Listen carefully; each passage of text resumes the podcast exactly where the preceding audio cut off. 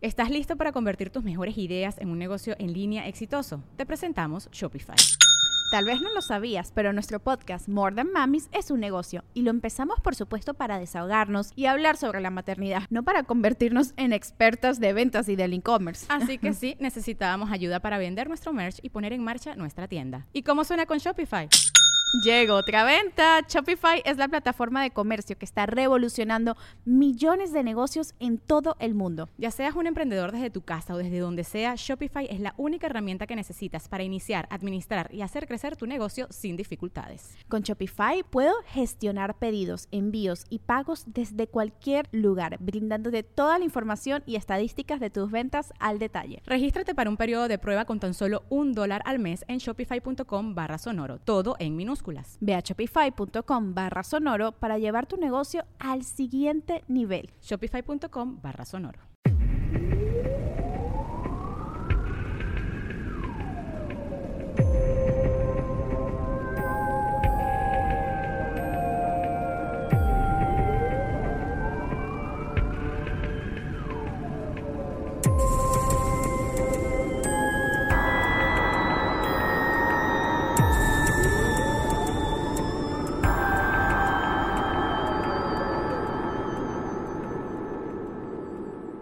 Bienvenidos a Leyendas Legendarias, el podcast en donde cada semana yo, José Antonio Badía, le contaré a Eduardo Espinosa y a un invitado especial casos de crimen real, fenómenos paranormales o eventos históricos tan peculiares, notorios y fantásticos que se ganaron el título de Leyendas Legendarias. Y estamos aquí otra vez en un miércoles a gusto, tenebroso, macabroso con Eduardo Espinosa. ¿Cómo estás? Yo estoy chido, ya. Aparentemente macabroso este, le gustó a la gente. ¿Le gustó, verdad? Es, acuñé ese término. Aparentemente.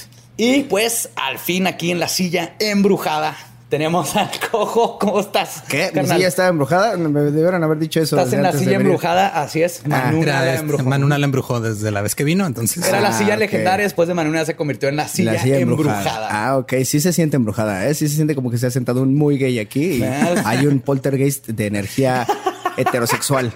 Pero gracias por la invitación.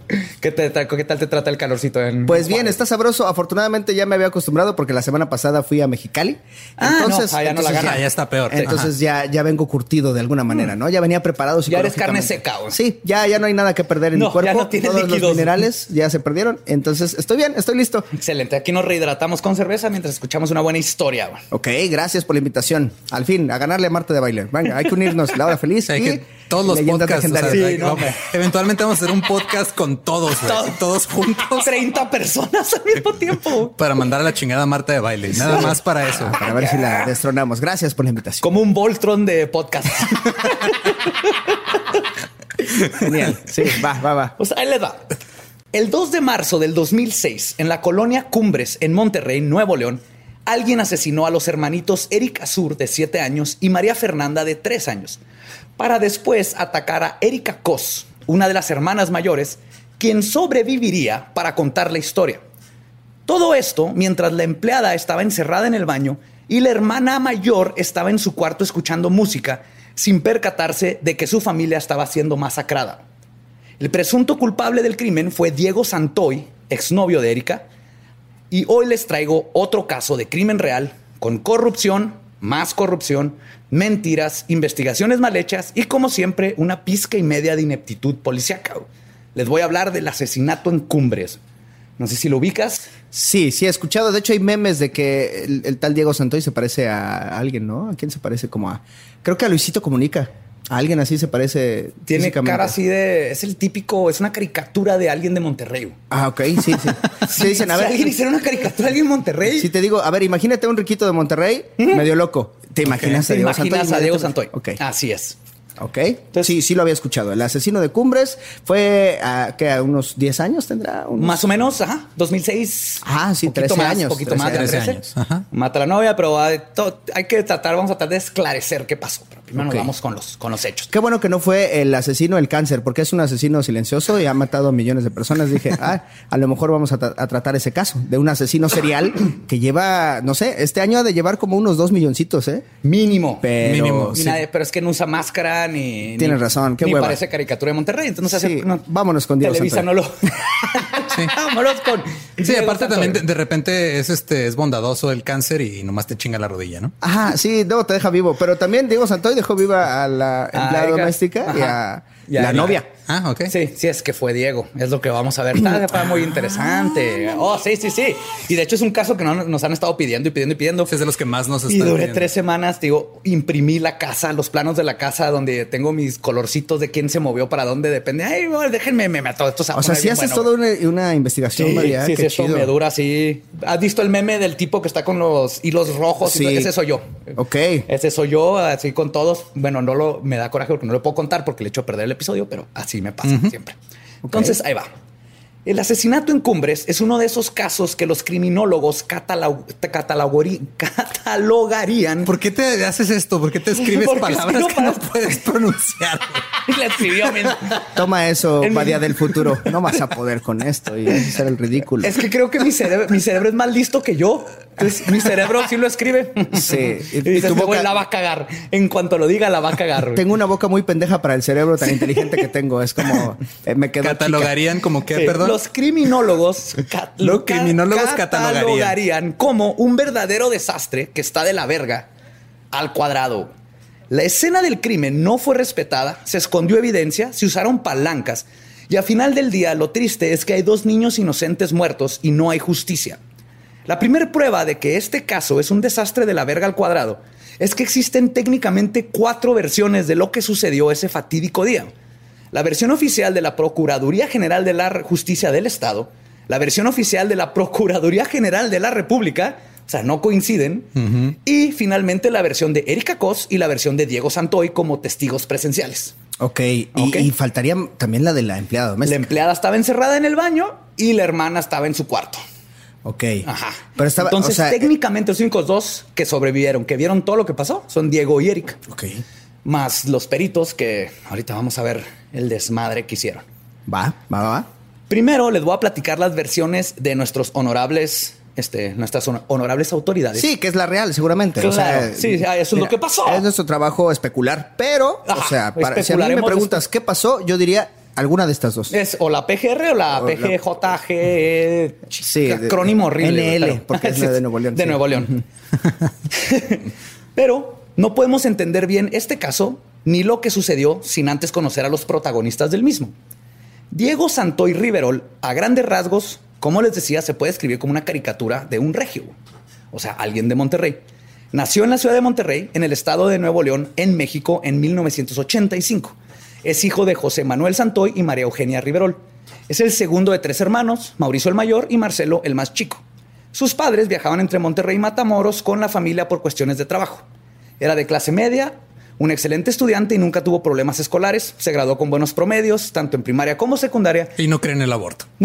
sí, No, de hecho, sí, eh, si investigas, o sea, hizo un aborto de seis años después, ¿sabes? O sea, Aborto extemporáneo. Sí, es como, como que ahí manejan otros términos de tiempo. Sí, como Van, a- van atrasados en, en general. Como Perdón, gente de Monterrey. Sabemos que en Monterrey nos escuchan y los amamos. Sí, los amamos, pero- Saludos a pero los de. Monterrey que sí viven en el presente, Sí, ¿no? Sobre pero todo. 2019. Sí, saludos Monterrey que sí están Yo- a la vanguardia Yo estoy con seguro las que los que nos escuchan son, Sí, son- buen- vanguardistas. Son Sí. vanguardistas, exactamente. Yo tampoco puedo pronunciar algunas palabras a veces. Pues, aparte de todo esto, le encantaban los cómics. O sea, Diego era un nerd. ¡Nerd! Completamente un Dijo nerd. el más nerd de la mesa de tres Yo nerds. Ah, sí, yo le digo con orgullo, ajá, pero era un nerd. Era de nosotros. One of us. Es que el origen de los supervillanos a veces parece real. O sea, eh, una decepción amorosa o algo así, ese, ese odio que im- im- imprimen en los supervillanos, que es esa cuando les rompieron el corazón horrible o cuando Siempre hay un sí, detonante, ¿no? Hay un detonante. Igual que los asesinos en serie. Y, a- y se parece mucho a la vida real. Y yo creo que los nerds particularmente tienen una inspiración chida con lo que han leído. O sea, eh, ves la historia del guasón y dices, yo quiero eso en mi vida. O sea, Ajá. yo quiero ser... eh, miren, no voy a ser Batman, no soy rico ni nada, pero puedo ser el guasón. Puedo o sea, envenenar el agua de la ciudad. Sí, no lo hagan, jóvenes. No lo hagan. Y ahí en el Soriana puedo comprar pinturas de, ma- de Sí, payaso. sí, sí, sí. Entonces te queda ser villano. Pues Diego estaba estudiando ingeniería mecánica en la Universidad Autónoma de Nuevo León y es descrito como una buena persona y básicamente un adolescente común que lo más extraordinario que tenía en su pasado es que tenía antecedentes penales porque se robó unas cervezas a sus 16 años. O sea, un adolescente común. Exacto. Nada extraordinario. Sí, Y no fue gradual. Pendejo porque lo cacharon, pero común. Y Yo, tengo, yo tengo antecedentes penales entonces porque me robé un bupaló cuando tenía seis años. Ahí está, ¿ves? Pero no, no, bueno, creo que no me tomaron las huellas. Sí, no, no, no pareces todavía. No, No, ok. Y aquí quiero aclarar algo muy importante. Si buscan noticias sobre el caso con youtubers o notas periodísticas, etcétera, por alguna razón todos se agarraron de un dato que un ignorante ama- amarillista usó y luego todo el mundo empezó a reusar sin tomarse la molestia de usar Google y picarle el primer resultado.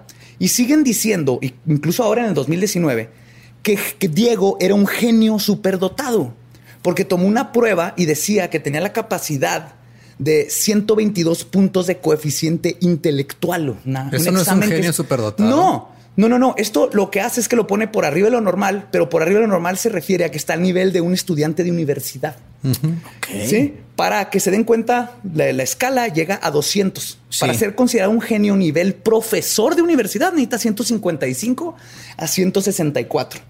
Lo único que indican los 122 puntos es que del, Le funciona todo. Sí, O sea, es que tiene el nivel cognitivo de un pulpo. Si fuera ¿Sí? un chango, sí serías, ah, ese chango se mamó, ese chango tiene 122 de, de, de coeficiente. intelectual. lo único que te dice es que puedes, puedes resolver problemas. Ajá, sabes y usar tus pulgares opuestos y, sí. sí, eso, ¿no? Ajá, exactamente. Ajá. Y cuidas tu colesterol. Y, pueda- y sabes decir catalogarían. Sí. Ajá, catagolarian. Sa- sabes eh, qué figura sigue en la siguiente secuencia y ya, Sí, o y ya. sea, es todo. Pero esto es importante porque esto lo usan muchos para hacer ver a Diego como un pinche Hannibal Lecter que planeó todo esto bien cabrón y por eso sí fue capaz de hacer todo lo que hizo. Pero no, tiene un vato normal que estaba en la universidad. Ok. Si estás en la universidad, tienes el coeficiente intelectual de Diego. Y aunque no estás en la universidad, lo más probable es que tengas un coeficiente 122, 100 puntos. Eso es lo normal. Sí, entre 100 y 120. Ajá. Pues la víctima protagonista de este caso, en lugar de ser los dos niños que fueron brutalmente asesinados, tristemente es Erika Peña Cos. Ella era bastante peculiar. Y no me refiero a peculiar en el sentido de especial y única. Es más en el sentido de familia disfuncional, problemas de personalidad y una persona tóxica en general. Nace el 19 de septiembre de 1988, hija de Gonzalo Peña y de Teresa Cos, dos astrólogos, no astrónomos. Astrólogos reconocidos en México, que no sé qué significa astrólogo reconocido. Que sales en multimedios, obviamente. Exactamente ahí salía, de hecho. A ver, a ver, a ver, explica. ¿Sigue saliendo en el multimedia? Sí, no mames. La mamá era famosa localmente porque era presentadora de un programa llamado Con Clase, que salía en el canal 2 en Monterrey y que era parte de multimedios. Ok, a ver, Y esto va a figurar después en el caso. De hecho, multimedios entra en este caso. Necesito preguntar, o sea, ¿podrías explicarle a la audiencia cuál es la diferencia entre astrónomo y astrólogo? O sea, creo que astrónomo es ser doctor y astrólogo es ser homeópata, ¿no? Es Exactamente. así. Astrónomo es la ciencia de estudiar los astros y mandar gente a la luna y, Y calcular órbitas y todo esto. Astrónomo es el que dice que hoy vas a tener un mal día y que tu número de No, la ese suerte es es el el- 9. ese es el astrólogo, astrólogo. perdón. Astrólogo. Es el que te dice que tu número de suerte es el 10 y que... Ah, ok. Ajá. Pues mira, yo siento que me sirve más el astrólogo porque sí me interesa cómo va a ser mi día. O sea, a mí un astrónomo nunca me ha dicho cómo me va a ir ni cuál es mi número de la suerte. Entonces, yo creo más en la astrología. Es, cierto, es más práctico. Eh, ¿Cuántos Sí. eclipses hay, la neta? Sí, o sea, una Oye, vez... eclipses. Ah, bueno. Gracias por avisarme, o pero... sea, solo trabajas una vez cada ocho años, pero estoy llegando a mi nuevo trabajo. Quiero saber si me lo van a dar o no. Sí, ¿no? Necesito el saber periódico. con quién voy a ser compatible hoy. ¿Qué tal que me quiero, que me quiero dar a una Pisces y no, no, no va y a no, no funcionar? es compatible ni para, qué pierdes ¿para tu qué le tiempo. invito la chela? ¿Para? Sí. Erika tenía una hermana mayor de nombre Azura y dos medios hermanos, productos de otra relación de Tere. Eric Azur y María Fernanda Ishtar, pero les dieron el apellido de Gonzalo. Aquí también rápido. Peña, el Peña. El Peña, ajá.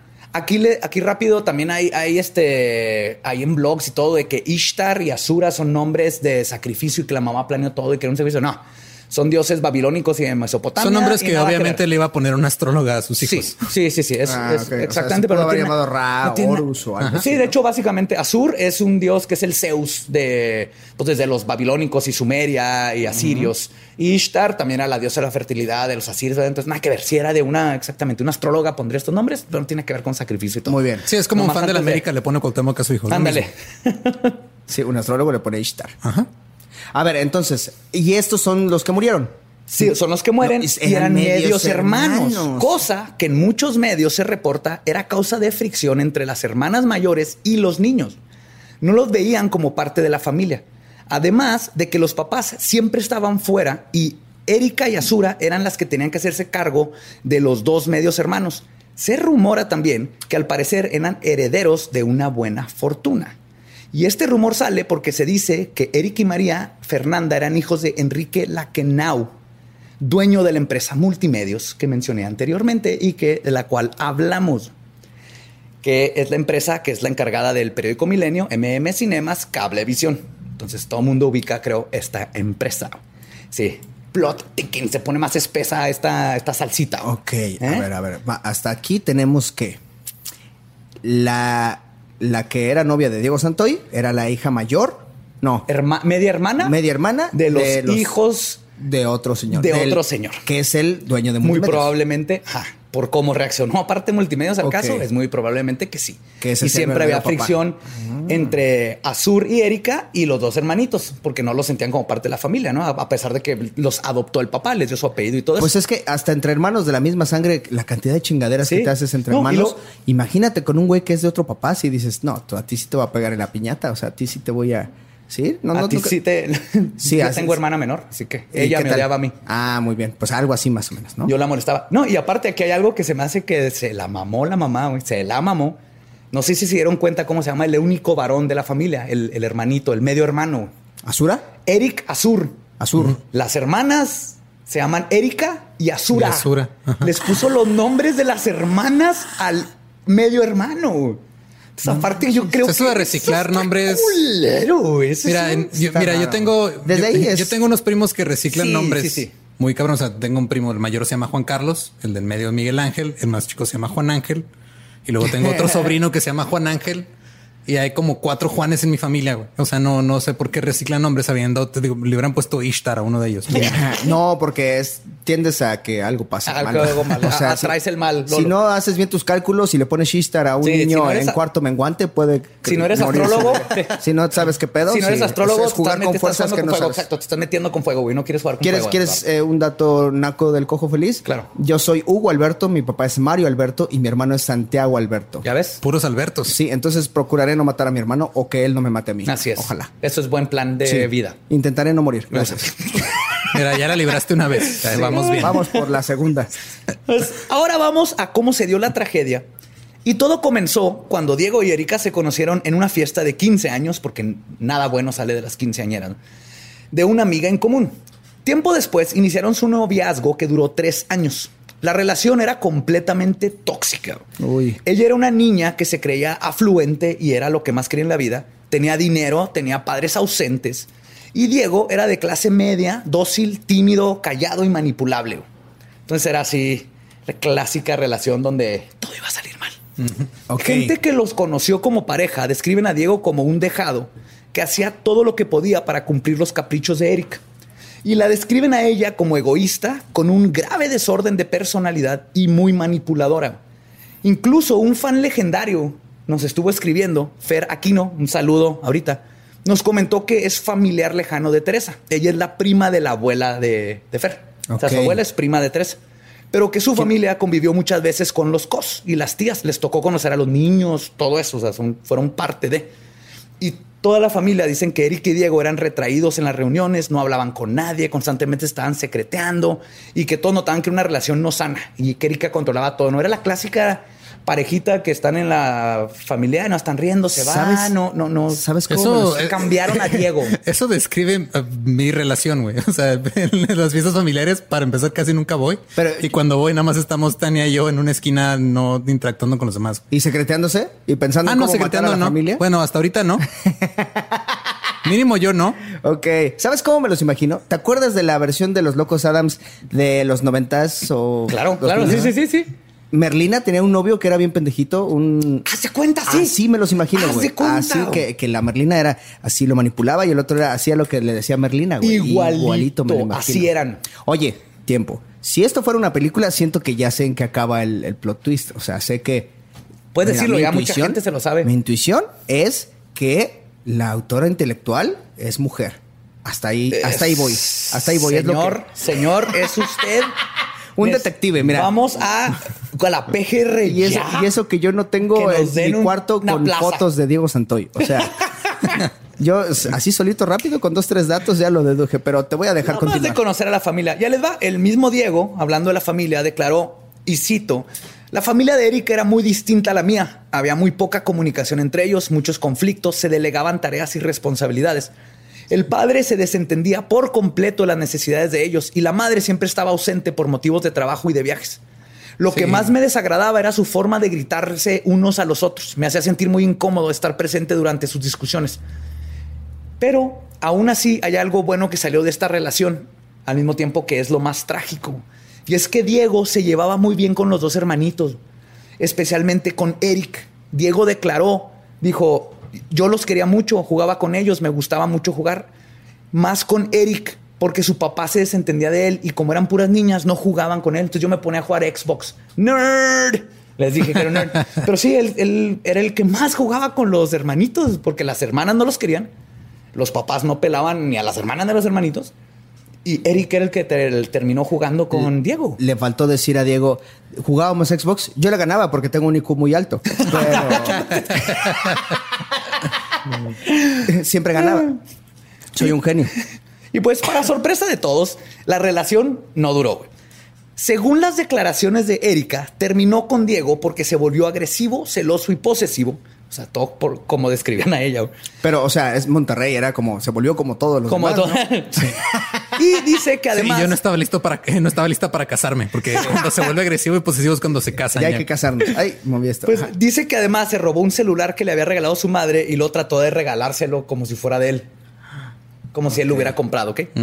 Pero, según las declaraciones de Diego, la relación terminó porque, y cito, terminamos nuestro noviazgo el 27 de enero porque en una relación sexual no me quité cuando debía y dijo que ya no podía confiar en mí. güey. Wow. Explica, no, es que deja tú, dice, él explica que una amiga de Erika había abortado recientemente y ella, Erika, tenía miedo de tener que abortar también y por eso se emputó tanto. Sí, porque, Hipócritas. porque Erika así de, güey, ¿sabes lo feo que es matar un, a un- una célula? O sea, mata a un niño de un niño grande, pero una célula, o sea, cálmate. Esa célula todavía tiene la oportunidad de nacer y que la asesinen después. Qué feo, qué feo que sean esas, que seas así, Erika. Ajá. Oye, pero sí es, sí es delicado, ¿eh? O sea, eso de que no avises cuando te sales, sí, o sea, sí. Ah, no, claro. Sí, eso sí. De hecho, aquí nomás es una son- versión. esos son buenos modales. Yo, Sí. le- yo, por ejemplo, en esta versión, y es lo que me empieza a pasar mucho cuando empiezo a leer las versiones de Erika contra las de Diego, le creo más a Diego porque es más específico y dice este tipo de pendejadas que dices, es- si es posible. O sea, Erika es de, era posesivo y celoso y no éramos Sí, compatibles. algo por, general. Por el cuarto menguante, ¿no? Y él dice, el 27 de enero me cortó porque me vine adentro, el pendejo no puede aguantar. Y, y luego salí llorando a mi casa. y así, güey, no te estás, eso no se lo está inventando el güey. Sí, sí, sí es muy Nadie creíble. quiere decir que es precoz y no se pudo aguantar. Y declara eso. También quien le manda a salir con Erika se mueve bien rico cos, güey. O sea, pues,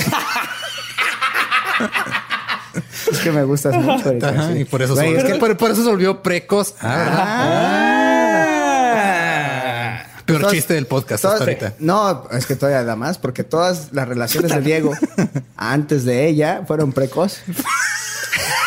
Güey. Güey. Es que siempre sí. Güey. Todo hasta hoy había sido precoz, pues ya hay que seguirle. Güey. ahí está, ahí está. Así se escribe. Ay, güey. La mejor pluma de México, Ajá, señoras y trabajando, señores. trabajando. O la peor, no sé. Es que es, es una línea muy delgada. Pero, aunque cortaron, igual que su relación, no hubo, en, en su no relación, fue igual de complicada.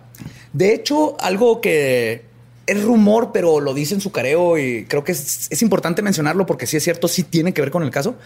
Dice Diego que tuvo sexo con Teresa Cos, con la mamá. Ay, güey.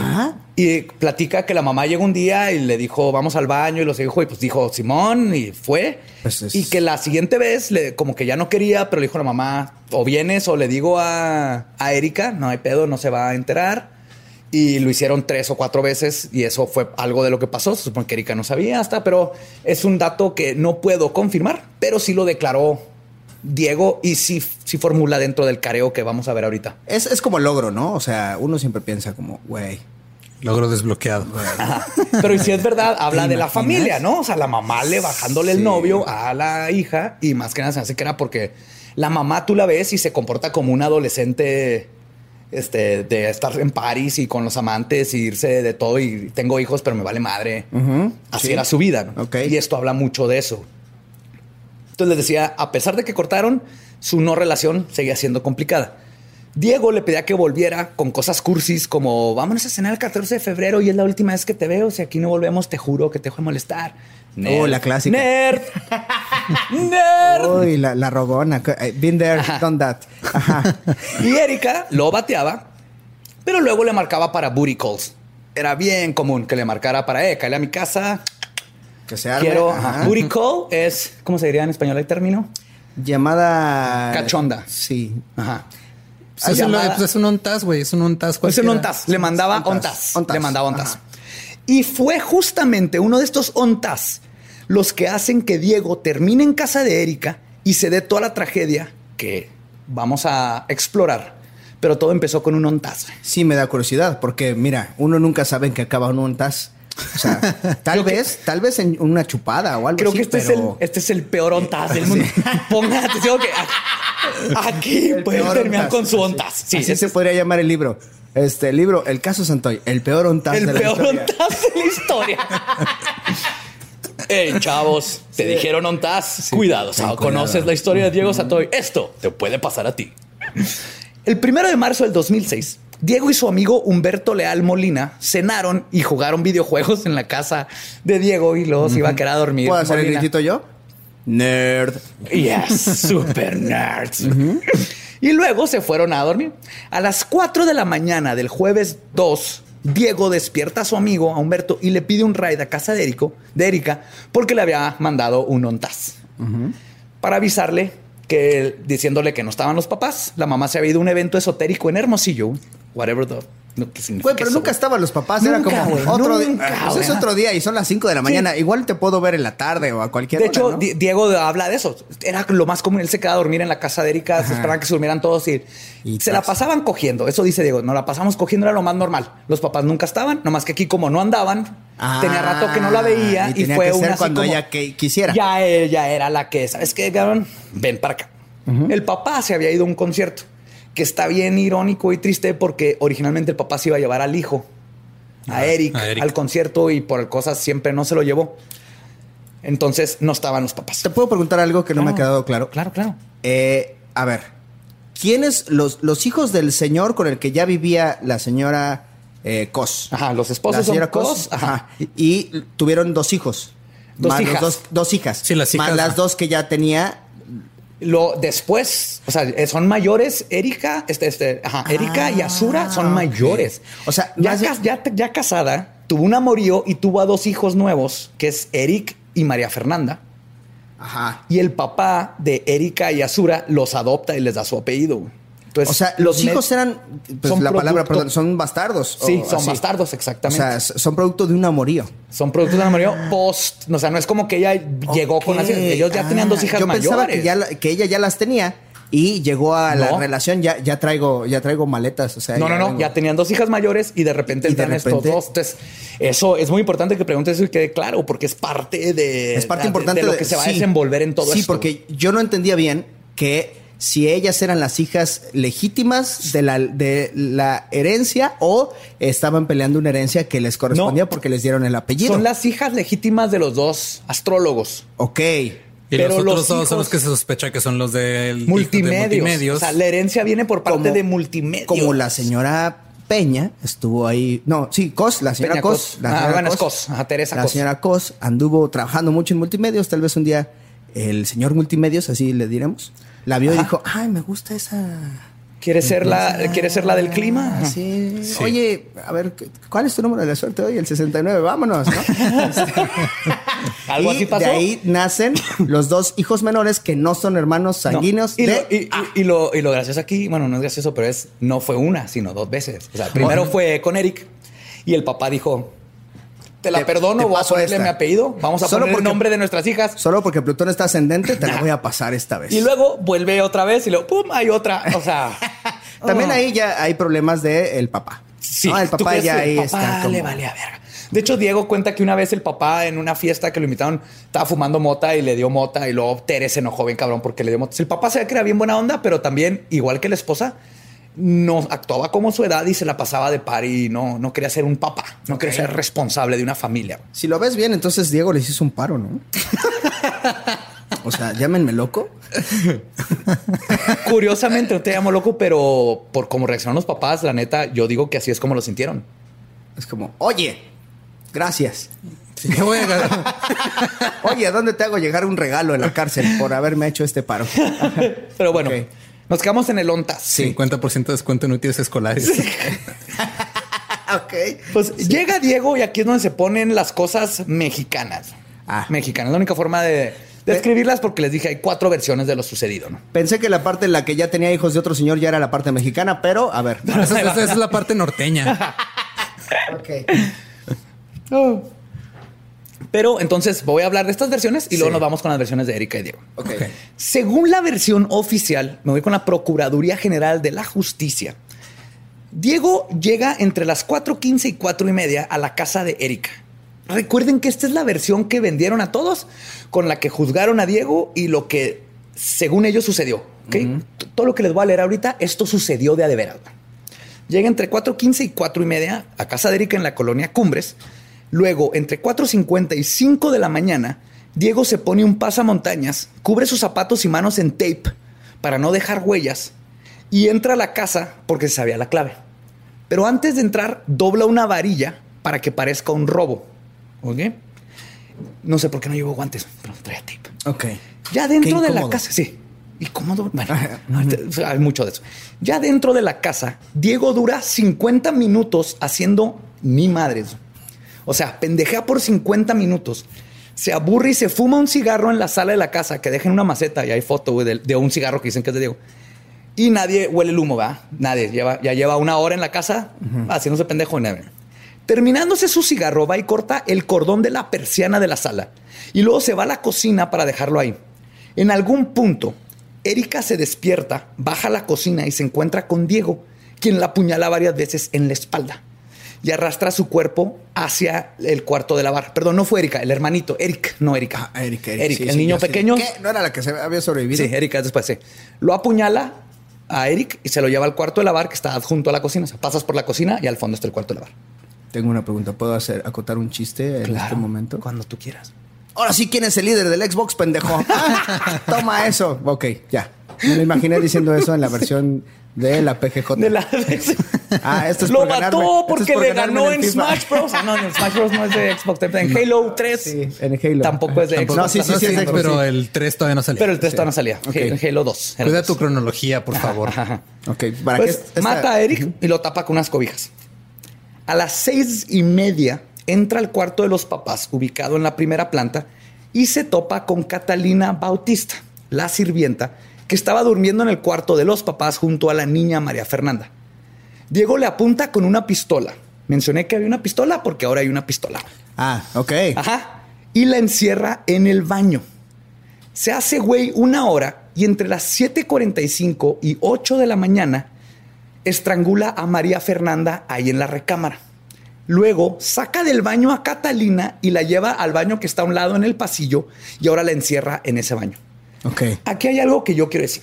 Si tú vas a una casa y tiene baños que se cierran por afuera, salte de esa casa. Sí, eso no está bien. No, yo no confío. ¿Quién pone baños que puedas cerrar por afuera? ¿O ¿Cómo encierras a alguien en un baño, en una casa? Sí. ¿Nunca te la aplicaron esa de que te hacían el- la trampa de encerrarte en un baño?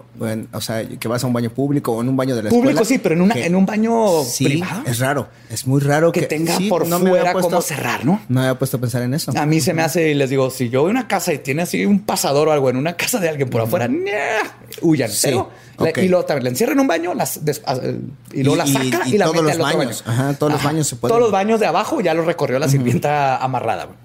A las ocho y media llega Perdón, es que ¿Qué vas a decir? Ya ni modo, güey. No puedes dejar, no puedes dejar a Sí, la gente. o sea, ya interrumpiste, güey. La gente Sí, está güey. pensando, ¿qué? ¿Qué habrá pensado Lolo? Es que la sirvienta le dijo, ya terminé de limpiar este, me puede llevar al otro, por favor.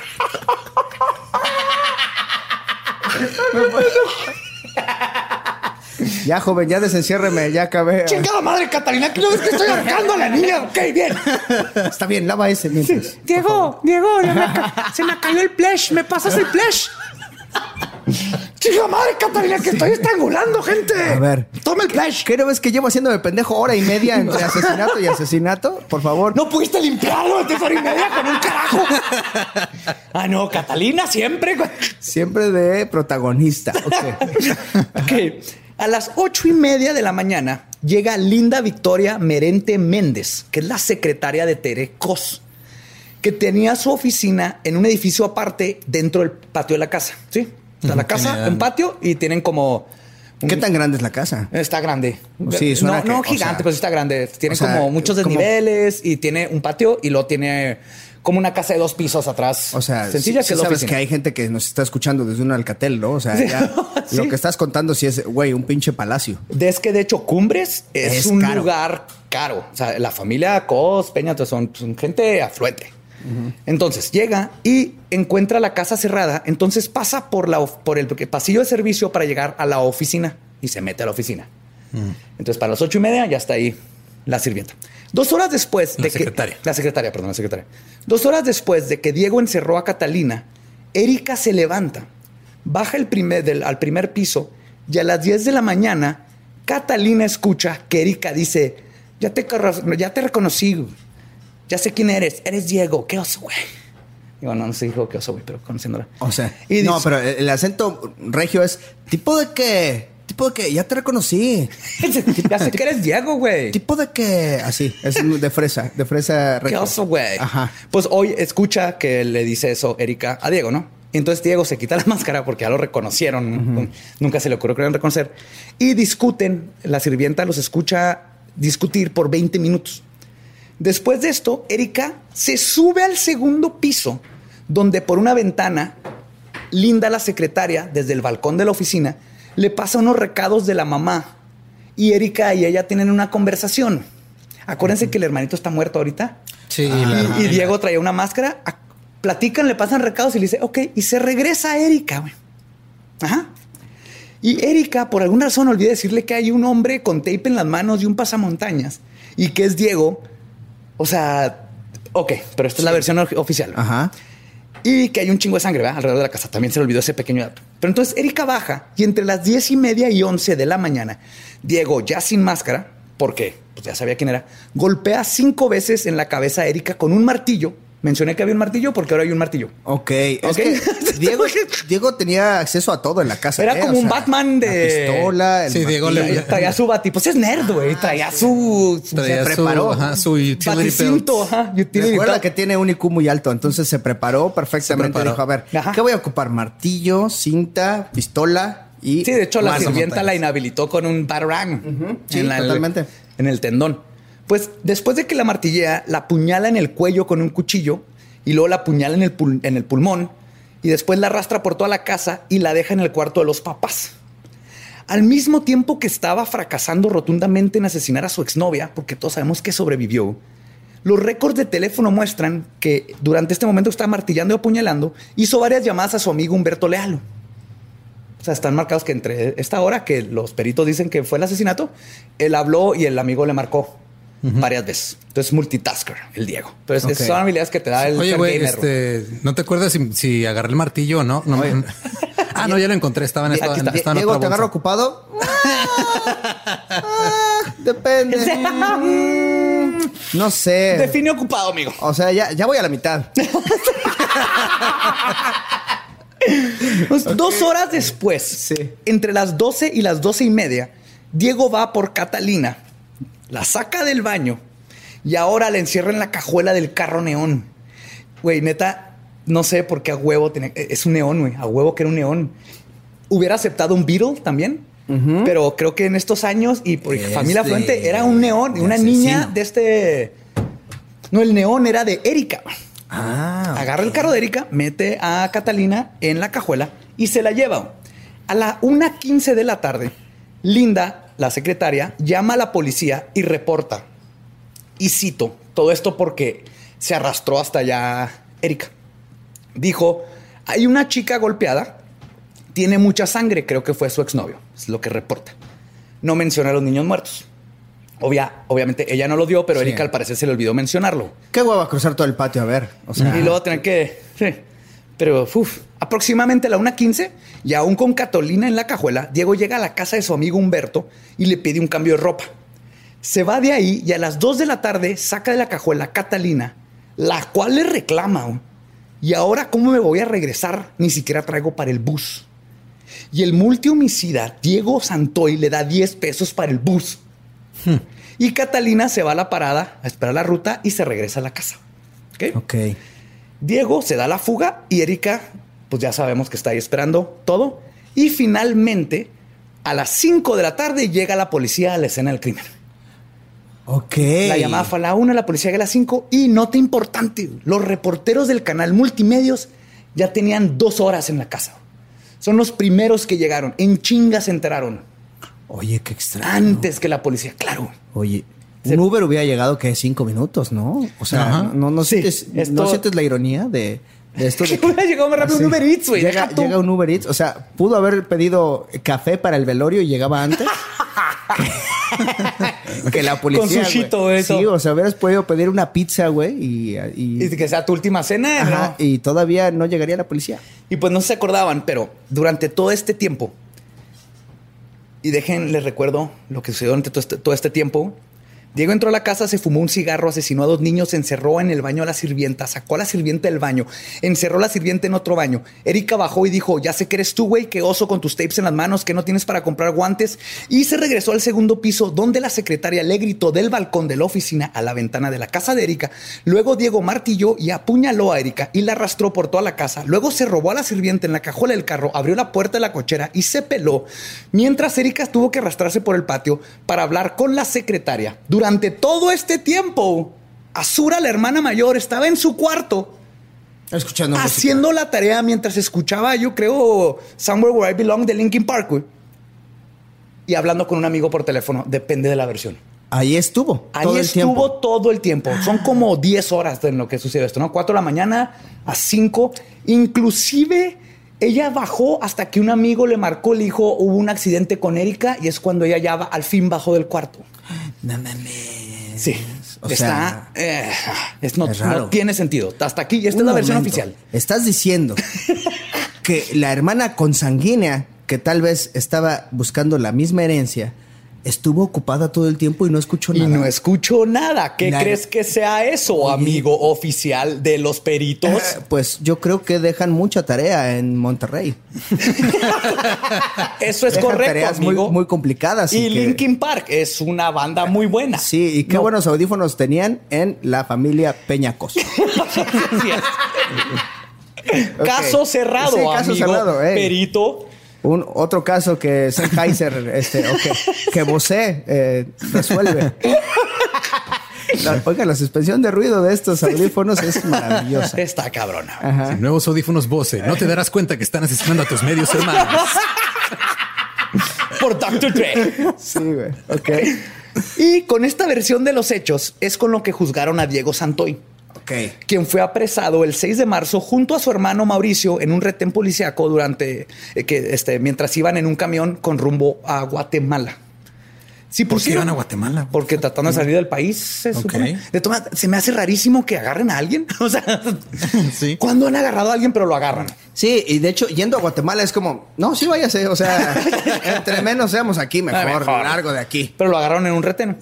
Y si pusieron atención, tal vez se dieron cuenta de que varias cosas no tienen sentido. No cascan.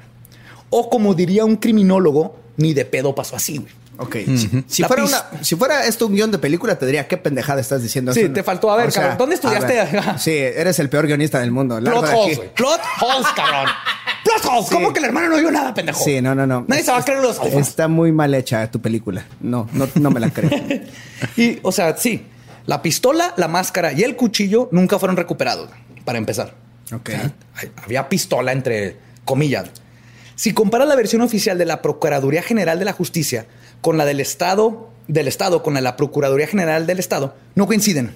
Con la República. La República con la de la, perdón, con la Estado. Al grado de que cambian cosas importantísimas. O sea, según la PGR, Diego sube al segundo piso, ahí se encuentra Eric en su cuarto, lo golpea, luego lo baja y lo termina y lo mata en el cuarto de la barra. Eso quiere decir que o vieron sangre Eric, arriba, a a Eric. Eric, al niño. Ajá. Ellos ponen el primer ataque del niño arriba. Arriba. Arriba hasta el cuarto de Eric y hasta el cuarto de las dos hermanas. Entonces, desde ahí no, hubieran escuchado y si lo escucharon se hicieron pendejas, o sea. Y luego, además de esto, hay casi una hora de diferencia entre cada hecho en todos los, en los reportes de los dos.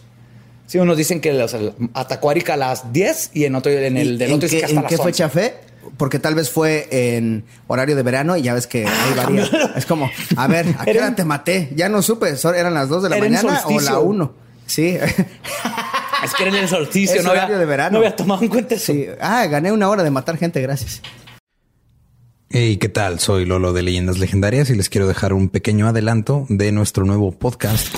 Estás escuchando El Dolop, parte de All Things Comedy Network. Este es un podcast de historia americana en el que cada semana yo, Eduardo Espinosa, le contaré un suceso histórico americano a mi amigo José Antonio Badía, que no tiene idea de qué se va a.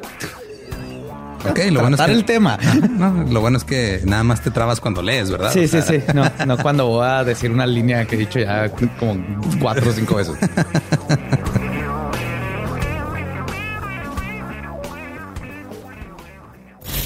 De joven comenzó a trabajar en barcos y en 1816 fue capturado por el pirata Jean Lafitte en la costa sur de Texas.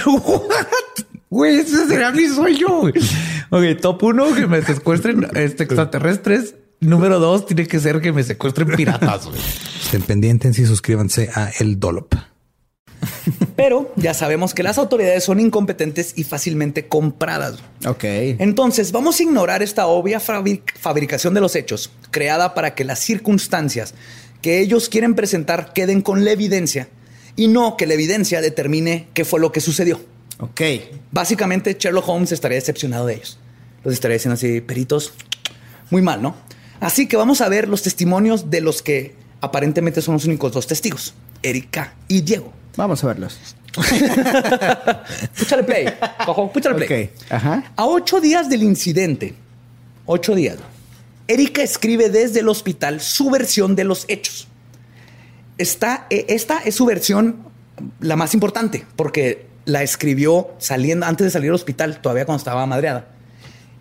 Y después cambió muchísimos detalles, ¿no? Entonces, esta es como que la primera cosa que dice, esto fue lo que pasó.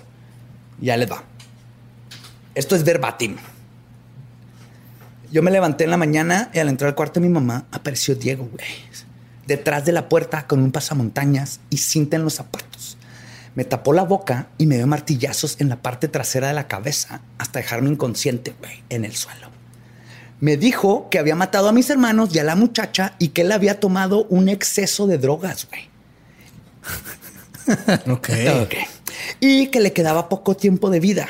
Se recostó a un lado mío y le pidió que lo dejara morir a un lado.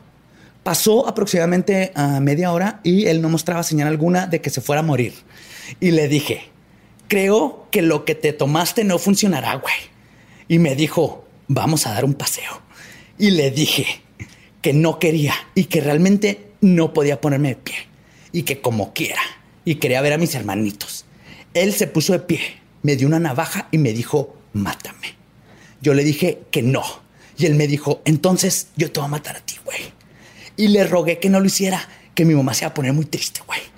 Él me dijo que lo sentía mucho, pero que él y yo estábamos destinados y que me iba a matar y que luego me alcanzaba y que se iba a tirar del puente atirantado. Y le dije que yo ni muerta me iba con él.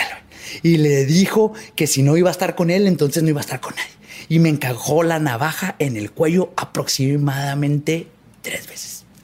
Tardé mucho en desangrarme. Ok. Sí, claramente sí, porque Claramente. estás viva. Tardé mucho en desangrarme. Y él parecía tener prisa y me pisó el cuello y navajeó en el pulmón para que me muriera más rápido. Y yo fingé no respirar y, y- y me esperé afuera. Escuché el ruido de la puerta y con la poca fuerza que me quedaba me puse pie. Pero en ese momento sentí un golpe en la que nunca había sentido. Regresó y me pegó y, caí en el suelo. Obviamente era Diego. Asegurándose un buen trabajo. Fingí convulsiones y me quedé inmóvil. Esperé en el suelo unos cinco minutos sin moverme y me volví a poner de pie. Diego ya se había ido. Probablemente pensó que yo estaba muerta, pero no era así. Con mis últimos esfuerzos logré llegar a la oficina que se encuentra en la parte trasera de la casa donde fui auxiliada por Linda, la secretaria. Y fui llevada al hospital en una ambulancia donde perdí el conocimiento y desperté en un cuarto hospital viva. Gracias a Dios, mamalón. Fin. Esa es la declaración oficial de Erika No mames. con su propia mano. Lo único que no me cuadra es, me dijo que traía un exceso de drogas. Que nadie, usa, nadie eso- usa esa palabra, güey. Eso es como alguien, descri- alguien que nunca ha tomado drogas. Así, traigo un exceso de drogas. Sí. Soy muy malo. Ese jovencito traía un exceso de drogas y se brincó a mi patio por su pelota de fútbol oficial y quiero que lo arreste. ¿Sabes a mí qué es lo que más me brinca? La parte en la que ella le dice, no me mates porque mi mamá se va a poner muy triste. Y él hubiera dicho, tu mamá, la que me cogí tres veces, esa mamá, esa mamá no se va a poner triste, no te preocupes. Sí, no, y tiene muchas discrepancias en lo que No está te diciendo a preocupes, yo la historia. contento. Y me encantan esos, esos detallitos como, y llegué con Linda, la secretaria, güey, ¿eh? O sea, o sea, tengo que, tengo que- es importante que sepan que es la secretaria, güey. Y cabrón, no fue con la hermana que estaba en su cuarto. Que Sí. es la primera que hubiera ido con la hermana, güey. Se arrastró por todo el patio en lugar de gritar Azura o ponle que tenía sus pinches audífonotes. ¿Te acuerdas, ¿Te acuerdas de la escena de eh, Spider-Man 2, eh, el- de la que tiene como unos cuatro años? La de... Sí, sí, la de Doctor Octopus. No, la de Electro. Ah, la de Electro, ya. La, de- la- la 2-2. ¿Sí es la de Electro? Sí. Sí, sí, sí. Spider-Man con Andrew de- Garfield. Sí, bueno, de ese Spider-Man. Hay una escena en la que él se está rifando con alguien y está Stan Lee con, ah, con los audífonos. puestos, sí. ¿no? Sí, es en, la, Entonces, es en la 1, creo. En Sí, la que 1, está ¿verdad? con- O no me acuerdo en cuál. Pero se está rifando un tiro. está con Rhino, y, ¿no? y está, sí, con Rhino. Y, pero entonces Creo. es en la No. de la de Toby Maguire. No, no, si es, si es en la 2. Sí es en la de, eh, es, Andrew- Es, es Andrew Garfield. Garfield el No, es en la que se muere. Emma Stone, porque esa yo no la vi. Y Es donde se muere Emma Oye, Stone. ¿qué onda con los spoilers? Espérate, Mira, espérate. ya- esa franquicia ya murió, ya la volvieron a... Ya es A Tom. Holland. Sí. Pero ya dijeron que es parte del, del, Del- multi-universo. Del multi Spider-Man. Cada Spider-Man, Maguire, Garfield, todos son diferentes Spider-Man de la caricatura. Pero estamos desviando. Hay dos niños muertos aquí, señores. tiempo. Pero sí, Pero hay es un la punto aquí. escena, es la escena así de que está Stan Lee y, y atrás está Spider-Man rifándose un tiro. A lo mejor pasó así. Puede ser posible. Es posible, pero era el... Pero Stanley era un viejito de 90 años que obviamente no Sí, y- escuchaba y ni con Spider-Man no nada. existe, entonces. no, este, sa- no hables mal de Stan Lee, por hijo de tu madre. Nos vas a dejar a todos. Ni se te ocurra, güey. No estoy hablando mal de Stanley, solo estoy diciendo que ya está viejito y no sí, puede escuchar no, bien. Estaba tan viejito que ya murió. Entonces sí, sí sabes esa parte, ¿no? Este, Fueron cojo Spoiler, y spoiler. Vamos, Stanley, Stanley vive en mi corazón. Sí, vivirá siempre en nuestras siempre, mentes siempre, siempre. y en CGI, CGI, perdón. Eh, ok, entonces. Entonces da esta declaración. Y después de todo, ya arrestado, Diego, por su parte, primero acepta la versión de la policía ministerial, que era en ese momento, porque aparte era otra versión, dicen que llegó a casa de su exnovia Erika Peña Cos para pedirle que volviera con él. La pareja comenzó a discutir y el hermano de la joven Eric, de siete años, intentó defenderla y es cuando Santoy lo atacó y lo mató y luego estranguló al hermano. Esta es la versión original. güey. Esto es lo que se manejó empezando el, Sí. todo el desmadre. güey. Que uno, neta, güey, por más pendejo que estés, si quieres volver con tu novia, no te metes a la casa con un pasamontañas, tape en las manos. Ah, yo lo hice alguna vez. O sea, no, en serio, no, no me metí a la casa de mi exnovia, me metí a la casa del nuevo novio de mi exnovia, güey. Eso es diferente, eso sí tiene sentido. O sea, no me metí tampoco. Burlé la seguridad, dije, hola, vengo a ver a Luis y me dejaron pasar. Ah, bien. O sea, y toqué la puerta, pero no iba con cinta. Sí, sí entré a la- al edificio del nuevo novio de mi exnovia. Casi se parece, pero no maté a nadie. Ah, pero- Eso es bueno, no matar a alguien Sí, es no está matar bien a alguien. chingón, De- habla neta. bien de una persona, ¿no? Creo que no nos dan suficiente crédito a toda la gente que no Que no matamos hemos a matado a nadie. nadie. No está tan difícil, Ujú, gente, nomás sí. es que no, ni, ni ganas le tienes que echar, güey. De todas las versiones, algo que no entiendo es para qué se llevó a la eh, Sirvienta. Sirvienta Ahorita vamos a llegar a eso. en la No, cajuela. No tiene sentido, ¿verdad? Y luego que le di 10 pesos. y luego dice, ah, perdón, sí me mamé, te eché en una cajuela y, y tú ni venías para acá, ¿verdad? Perdón, aquí hay 10 pesos. Y después de regrésate". que le reclama, güey. Sí, ah, tienes es- razón, la cagué. Están diciendo Ten 10 este, pesos. Este vato así que, "Ah, niño. Niña de tres años la voy a estrangular, Erika. Oye, no me diste para el bus. Ay, perdón, señora. razón. Perdona, disculpe. No soy ningún monstruo, Órale, ten mando, diez sí. pesos. Exacto, exacto. Ten 10 O sea, pesos, ¿no? Podrás decir lo que quieras de Diego, pero qué bien trataba al servicio. Sí. Porque Sí. una cosa es matar a tus iguales, pero ya meterse con el servicio ya hubiera sido un crimen de odio. Pero bueno, Diego acepta esta versión que, que es diferente a la oficial, de todas Ajá. maneras. La acepta, pero ya con abogado cambiaría su confesión y aseguró que había sido torturado porque lo tuvieron 20 horas en arraigo. Entonces, durante estas 20 horas es donde dice que Simón, esto es lo que pasó, que es lo que dijo el ministerio. Y luego, ya teniendo a su abogada, que la primera fue Raquel Villanueva, que era una abogada muy controversial por defender casos de narcotraficantes en Monterrey, que fue asesinada durante eh, este, el proceso mientras era abogada de Diego. No mames. Sí, y la mayoría de la gente cree que aunque estaba metida con gente peligrosa en su negocio y había tenido varios este, atentados con su vida, que estuvo de demasiada coincidencia o que la mataran justo en este caso cuando ya tenían un chorro de pruebas, iban bien cabrón y había sido amenazada por el lado de los COS. Yo haría una pregunta. ¿La abogada tenía hermanas mayores por las cuales pelear herencia? A lo mejor. a lo mejor le mataron sus hermanas. Ok. Quizás. Ajá. Va. Diego declara una serie de eventos completamente diferentes a los que ya habían filtrado la, en la prensa. Y que Multimedios se encargó de propagar tan efusivamente que los mismos empleados declaran que se les hacía extraña la forma en que se le estaba haciendo tanta propaganda a este caso, que ellos tomaban como, bueno, es, es trágico, pero es un asesinato como cientos que tenemos aquí en Monterrey, ¿no? Y fueron estos medios, los de multimedios y sus periódicos, los que crearon la versión de Erika la víctima y Diego el monstruo. Y el caso parecería estar cerrado, por lo menos en la mente de la gente que leía en los medios y absorbía los medios.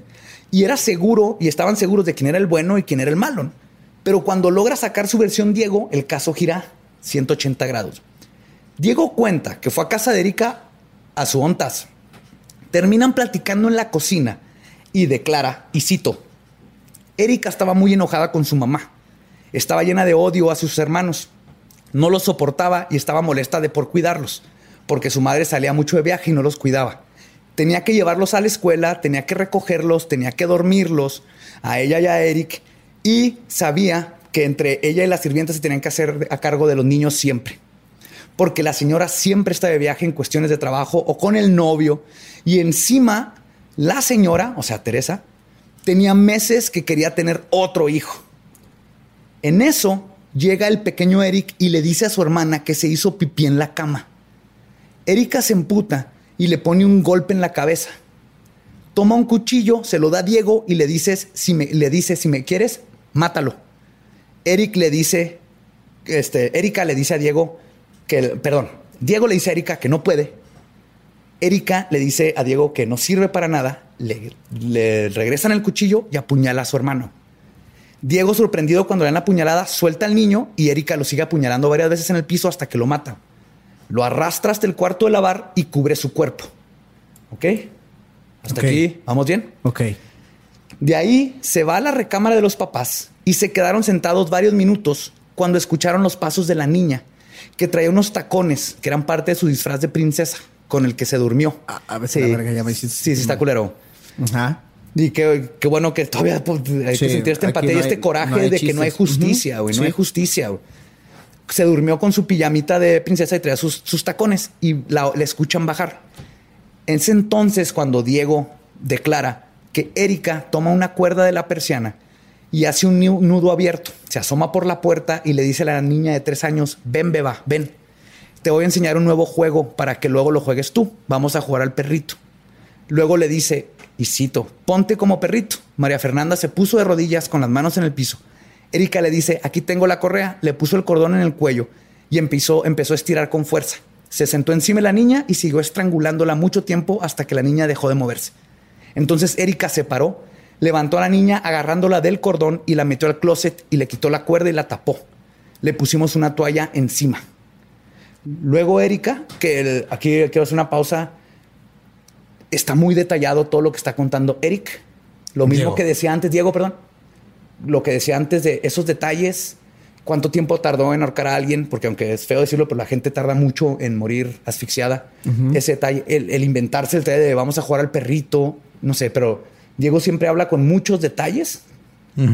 Y Erika y la Procuraduría y todo eso Con con, cosas muchas muy cosas generales. muy generales. güey. Entonces, por eso este tipo de declaraciones se me hacen muy importantes porque tienen muchos detalles que creo que nos dan una vista a qué, es más probable que pueda haber pase- pasado. ¿no? Y aquí es donde Erika menciona el pacto suicida. Le dijo, seguimos nosotros dos. Y me dijo, dice Diego, que me deshiciera de Katy, la sirvienta. Me quedé callado y nos quedamos sentados en la sala. Pasó media hora, 40 minutos, y entramos al cuarto de su mamá. Tomó el martillo que estaba en el buró del cuarto, ya sabemos dónde salió el martillo, y dijo, seguimos tú y necesito que me pegues muy fuerte. Me puso el martillo en la mano. Si puedes, pégame fuerte. Yo le dije, no, no puedo hacerlo. Ella insistió en que sí podía. Cerré los ojos y le empecé a pegar cuantas veces pude y ya no seguí pegándole. Nomás movió el martillo. Ella se recostó en el tendido y le pregunté qué va a pasar conmigo. Me dijo, te puedes tirar de un puente. Luego me dijo, necesito ver a Eric. Trató de pararse, la llevé caminando a la lavandería, se apoyó y se acercó al oído de Eric y luego se dejó caer al piso. La tomé las axilas debajo de los, hombres, de los hombros y la intenté cargar. Entonces se sentó y la llevé sentada hasta el cuarto de su mamá. Ahí la acosté en el tendido.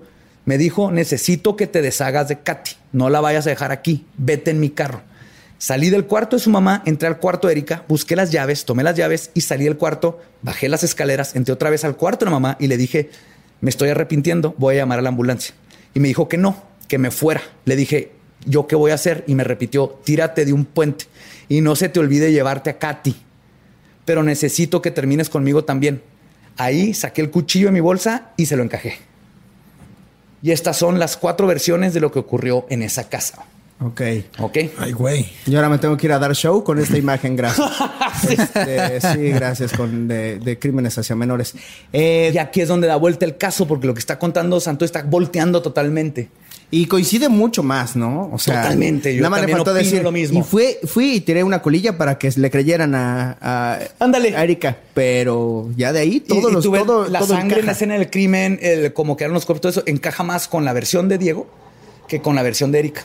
Y entonces, pero a ver, ¿cómo es que encubre todo el chisme el papá, la mamá y, y la otra hermana? O sea, a ver, yo digamos que yo soy padre de unos de ciertos hijos. No, soy madre porque soy la mamá. Ajá. Es más, más cañón el caso de la mamá. O sea, soy la mamá. Yo no movería mis influencias para salvar a una hija que mató a mis otros dos hijos. Sería como, oye, sí que te encierran, estás pinche loca, mataste a dos de mis. Tú eres hijos". una mamá funcional.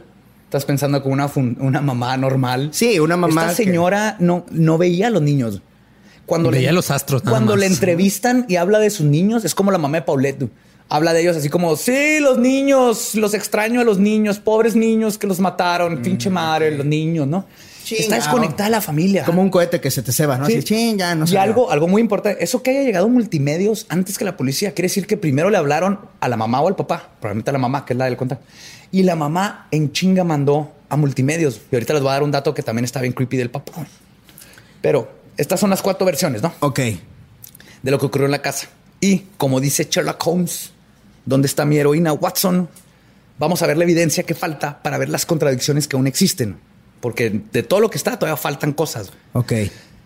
Sobre el ataque que reporta Erika, de acuerdo al director del hospital universitario Donato Saldívar, que fue donde se recibió y atendió a Erika, el doctor descartó que Erika haya sido acuchillada en la vena aorta como aseguraba su madre, porque dijo que uf, le dieron el cuello y le rebanaron y se iba a morir.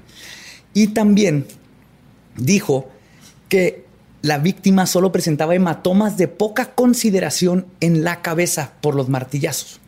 Y si ves la foto, nomás hay una foto, atrás de la oreja tiene un, monet- un moretoncito. no, ni siquiera rompió la piel, ¿no?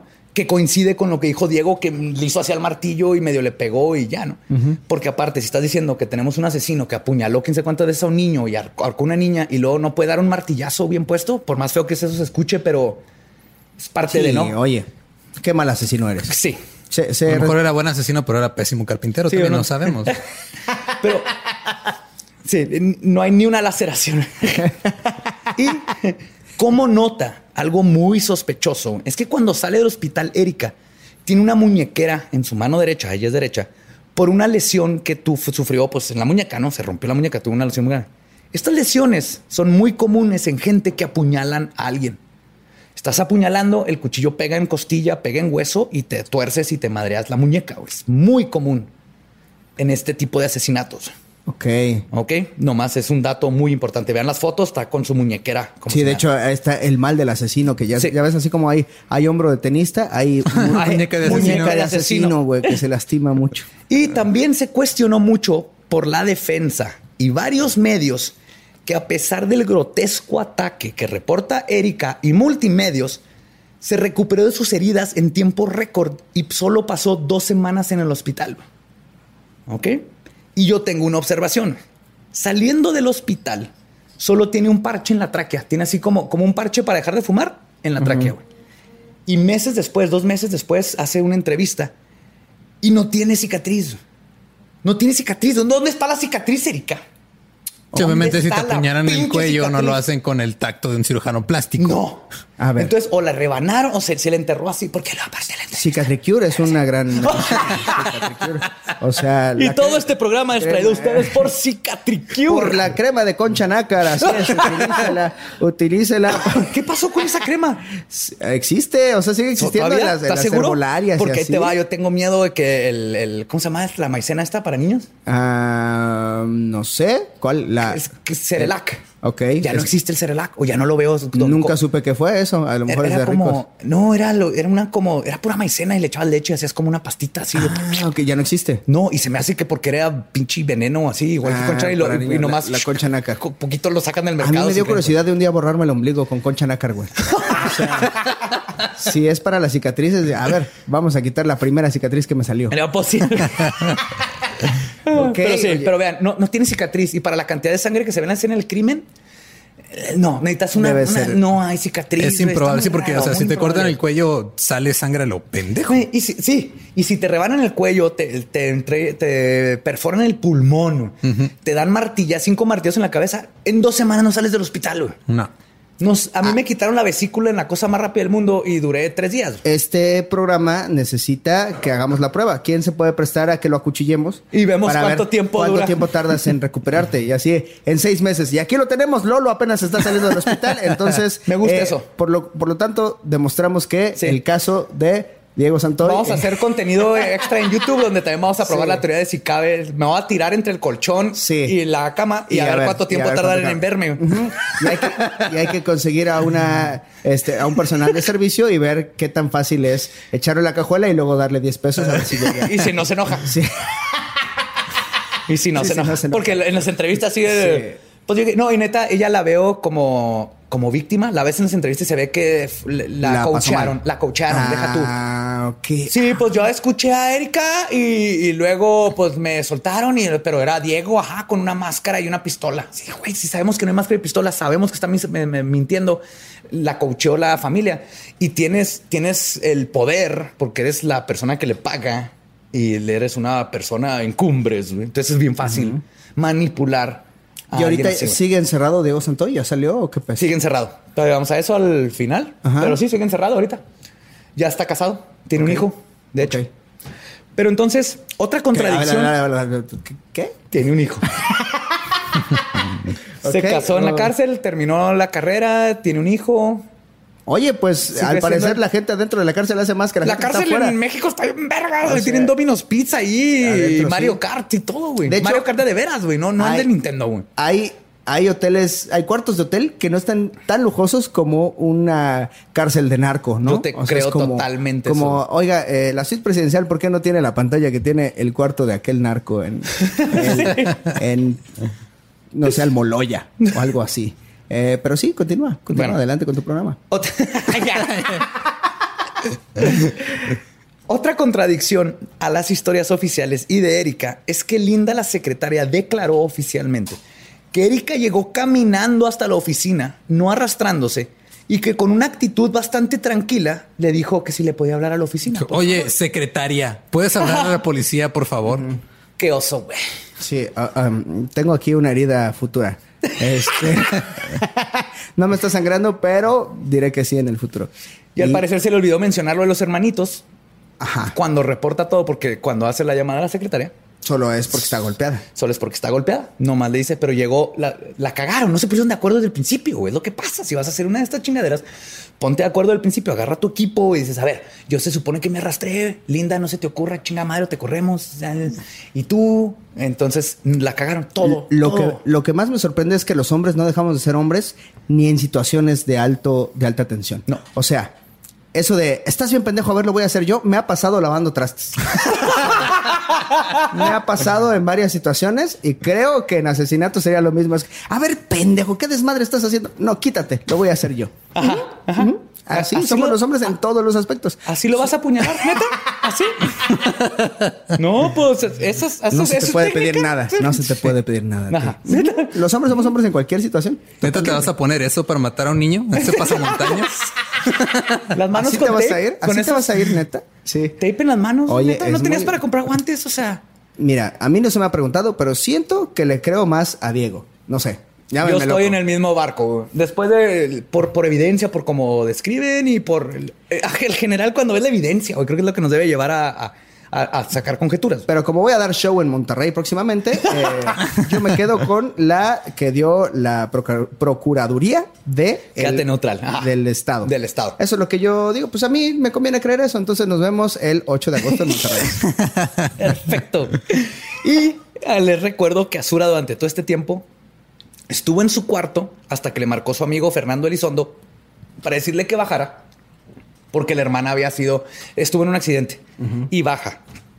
Para mí esto, a mí me habla de que Azura y Erika sabían perfectamente lo que iba a pasar y la función de Azura es, tú no te salgas de tu pinche cuarto.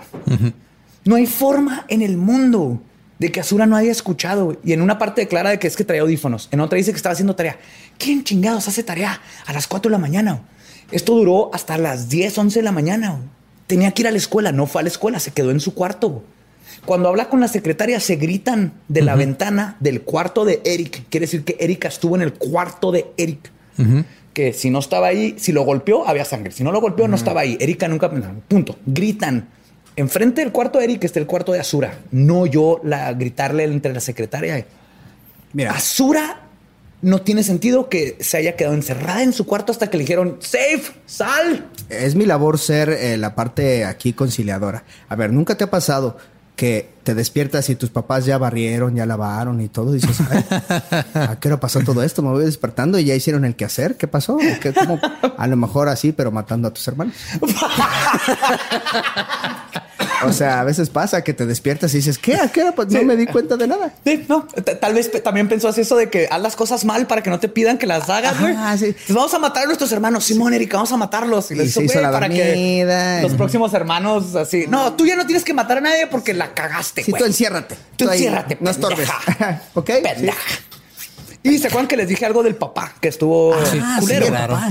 Un dato que no es evidencia del crimen, pero sí está de la verga güey, y muestra el desdén del padre. Es que comenzó a usar el asesinato para promocionar sus habilidades de astrólogo, declarando en todos los medios que lo dejaban hablar que él había predicho los hechos porque le había hecho la, casta astra- la carta astral a Erika. Y él sabía que Diego la iba a matar. Y siempre le decía a Erika, ese hombre te va a matar. Y lo entrevistaban y él usó la muerte de los hijos de otro hombre. Hasta eso no eran sus hijos. Bueno. Pero usó toda esta desgracia para autopromocionarse. güey. Entonces, para que te- esto nomás para darnos una idea de la familia de los Como nosotros usamos estas desgracias para promocionar nuestras carreras Pero todos hacemos bien progreso de aparte. stand-up. Sí. ¿Cómo ves a estos ineptos utilizando sus desgracias a su favor? ¿Cómo, cómo es posible que haya gente así, eh? Que me indigna que en México siga existiendo gente utilizando sus tragedias para su favor. Yo sí, aquí les doy permiso. Si a mí me pasa algo así bien cabrón de crimen, les doy permiso que hagan el... Ah, no, no, No, vamos a hacer el- o el sea, podcast. era un hecho. Ajá, iba a pasar, obviamente. Ajá, sí. Entonces, eh, quiero hacerle a la atenta, invitación. Si es usted un asesino potencial, eh, échele ¿Y quiere ganitas. hacerse famoso? Échele ganitas y aquí se inmortalizará en un capítulo de Leyendas Legendarias. Pero tiene que ser creativo, ¿eh? Sí. Si está normal, no, Sí, no, no llega, ¿eh? procura Sí. que haya incongruencias porque si no, no, no va a salir. Eh, échele ganitas. Consígase un novio pendejón que no sepa matar y este y que no coincidan las versiones. Pero luego, aparte, a solo cuatro días de lo ocurrido del crimen, Mauricio Alatorre González, quien dijo ser director de producciones de multimedios, se presentó ante la Procuradu- Procuraduría de Nuevo León y solicitó que le entregaran la casa. Y la Procuraduría le dijo Simón y limpiaron la escena del crimen y remodelaron la casa a solo cuatro días de haber pasado el crimen. Ay, güey, cuatro días. Cuatro días. Y aquí es algo bien importante. En cualquier crimen o cosas así, tienes que preguntar cui bono. ¿Quién se beneficia? ¿Quién se beneficia de limpiar una escena del crimen? La familia Peñacos, que quiere limpiar su nombre porque están acusando a la hija y quieren que el- todo se vaya hacia Diego y se aclare. O la familia Peñacos porque ya tienen comprados a todos y lo que necesitan es que no haya pruebas que conecten a su hija y a la familia con el asesinato. O sea, Diego no se beneficia de que limpien esa escena del crimen. Y tú, yo creo- tú como familia Peñacos quieres que quede, no haya duda de que Diego actuó solo. Limpiaron la casa. Y aunado a todo esto, está la completa falta de muestra de sentimientos humanos y de, ya se llámese llanto o mínimo odio genuino hacia el asesino por parte de Tere, Azura y Erika en todas sus entrevistas. Además de que nunca aluden a su inocencia. En una entrevista de Erika con Javier Alatorre, antes del careo, Javier le pregunta a Erika qué cree que le va a decir Diego cuando se confronten en el careo, que es cuando los ponen los dos a, a echarse pedo uno al otro, ¿no? Empieza el chisme. Viene Sí. de cara, ¿no? De Ajá. que se ponga cara a cara. Sí, también pendejo, eso no sé por qué lo hacen, pero Erika le contesta a Javier Alatorre, no sé, no sé lo que dijiste, lo que tú dijiste, ¿no? Porque Diego había dicho que tal vez le echaron. Dice, porque, pero este, dice, no sé lo que dijiste, me va a intentar inculpar a mí, pero lo que lo va a tener que probar y no lo va a poder probar porque eso no pasó. Ah, caray. No dijo porque soy inocente, No, porque, porque- porque eso no pasó. Aparte está raro que diga, ¿qué te va a decir? No sé. Y luego dice, eso no pasó. O sea, sabe exactamente de qué está hablando. ¿no? Este tipo de cositas que empiezan en, en los documentales, en las en los, este, entrevistas y todo eso. Y durante el careo, Diego y Erika se enfrentan y se cuestionan cara a cara. Y aparte de la actitud mega mamona de Erika, güey, tienen que ver el careo. Un- su postura defensiva, todo el tiempo brazos cruzados, clásica. Sus pésimas actuaciones. Hay una declaración clave que deshace la farsa que creó Erika y las autoridades que compraron ella y su familia. Erika le dice a Diego, te metiste a mi casa a matarme. No, este sí, a matar a mi familia. A lo que Diego responde, tú mataste a tu familia y ahora me tienes, me quieres echar la culpa a mí. Erika, con cara de puchero, güey. Así de tráigame el gerente, güey, igualito. güey. Se queda callada cuando le dice eso Diego. No contesta, no nada.